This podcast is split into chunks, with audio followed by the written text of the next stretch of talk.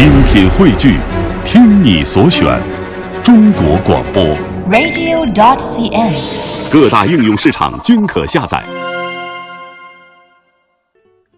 看，东西南北何其辽阔；听，古韵金曲五彩缤纷。说，典故传说正文杂史。中国采风。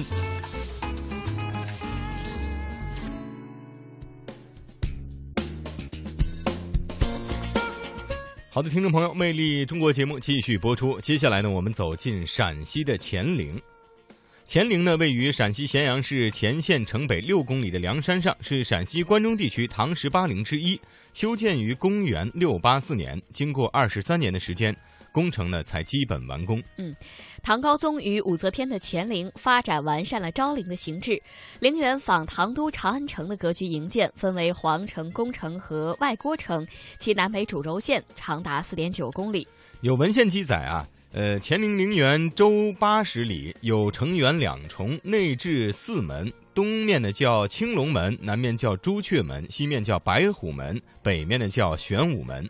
经过考古工作者的勘察得知，陵园内城呢约为正方形，南北墙各长一千四百五十米，东墙长一千五百八十二米，西墙长一千四百三十八米，总面积约两百三十万平方米。嗯、城内呢有献殿、偏房、回廊、阙楼、狄仁杰等六十朝丞相祠堂、夏宫等辉煌建筑群也是非常多。嗯。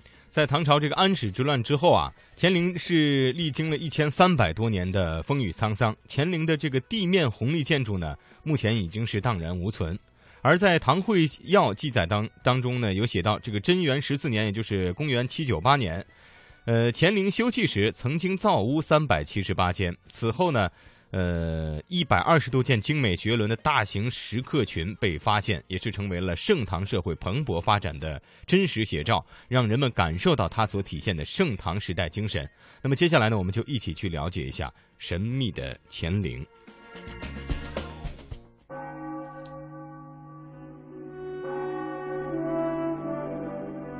中国历史上唯一的女皇帝长眠于此。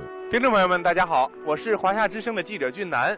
那么我们现在的位置呢，就是在陕西省著名的旅游景点乾陵了。神秘莫测的无字碑有哪些不解传说？则天认为自己就是说功高德大，他的功过就一生的功过，这个文字啊没有办法表述出来，所以就干脆一字未刻。气势宏伟的乾陵地宫为何保存千年依旧完好无损？护道口封的是特别的严密，全部是用那种长方形的石条封的。疯狂贪婪的盗墓者在这里又遭遇了怎样的奇幻天象？时间也不好，正好赶在七月份，雷雨交加，环境也不好。魅力中国系列节目为您揭秘乾陵，感受大唐遗风。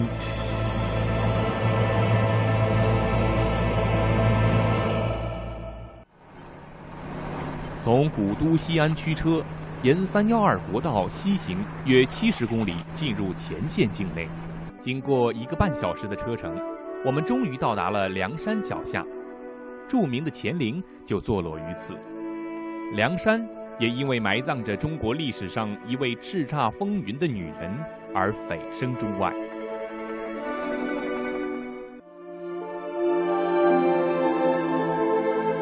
当天因为下雨，能见度不高，我们没能远眺乾陵。但天气晴朗的时候，极目西北方向，你当真能够感受到乾陵像一个少女披着长发。头北足南，仰面躺在蓝天白云之间。乾陵整个外观气势是非常与众不同的。如果天气好的话啊，你看整个乾陵这个形态是非常与众不同的。乾陵从远处看像一个飘渺秀逸的美女躺在那个地方，头枕东北，脚踏西南，就是成一个自然女人的形态躺在那里的。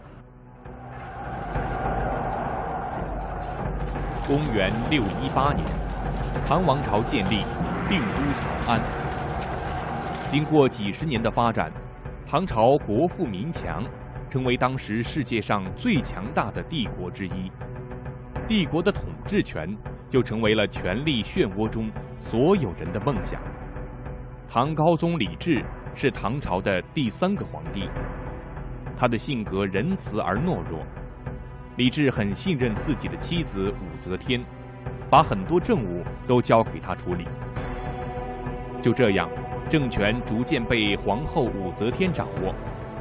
公元六百八十三年，唐高宗病死，次年葬入乾陵。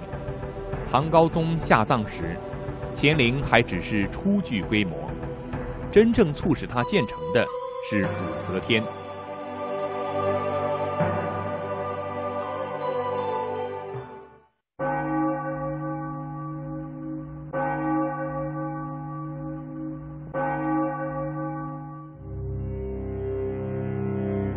唐高宗死后，武则天在复杂的权力斗争中取得了决定性的胜利。后来，她干脆自己登上皇帝的宝座。成为中国历史上唯一的女皇帝。这个武则天呢是山西文水人啊，但是她是在四川这个地方长大。她的父亲呢叫武士询，是一个木材商人。那在隋末啊的时候，因为就是说帮助这个李氏家族打天下，所以在后来这个唐朝建立之后啊，给他封了一个官职，在这个四川一带。他武则天小时候是在四川广元长大的。是在十四岁的时候啊，这个太宗李世民听说武则天才貌双全，哎，非常漂亮，下令选到宫中。选到宫中之后，给这个武则天封了一个才人的称号。因为武则天长得非常妩媚，所以还赐了一个名号叫媚娘。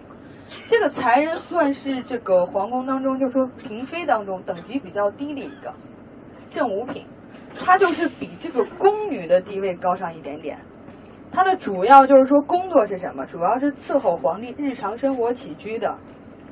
所以在这个太宗李世民晚年生病的时候，这个照顾李世民的这个任务就落在武则天身上了。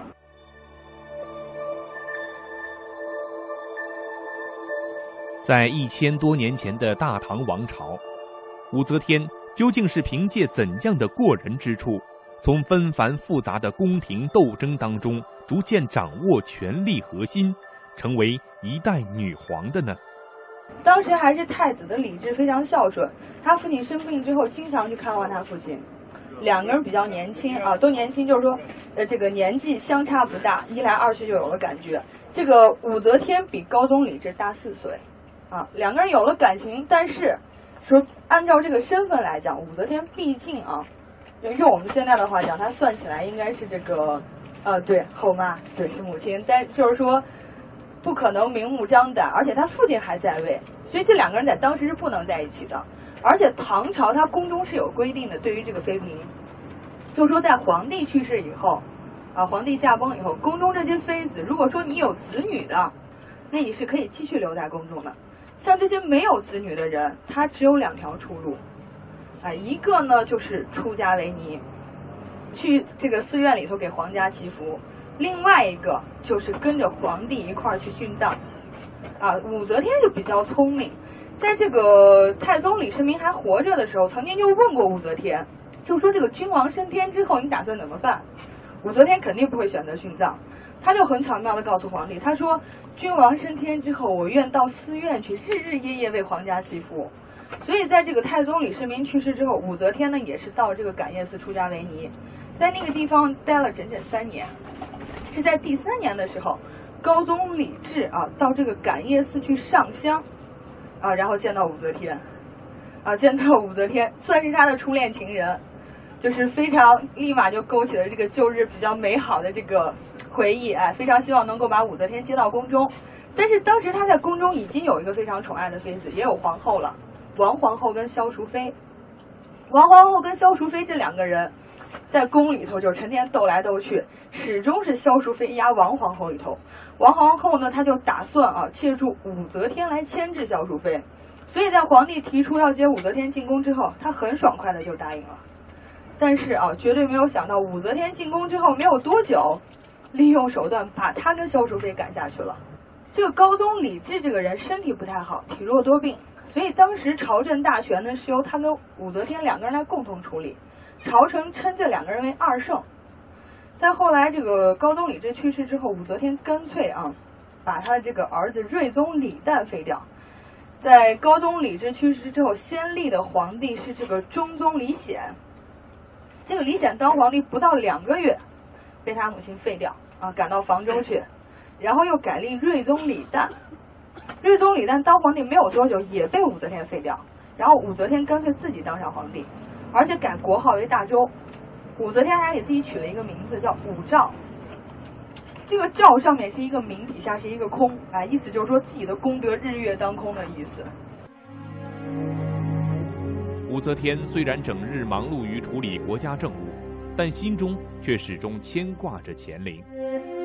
既然在生时获得了一般女子无法企及的权利，那么在百年之后的安息之所，当然也要与众不同。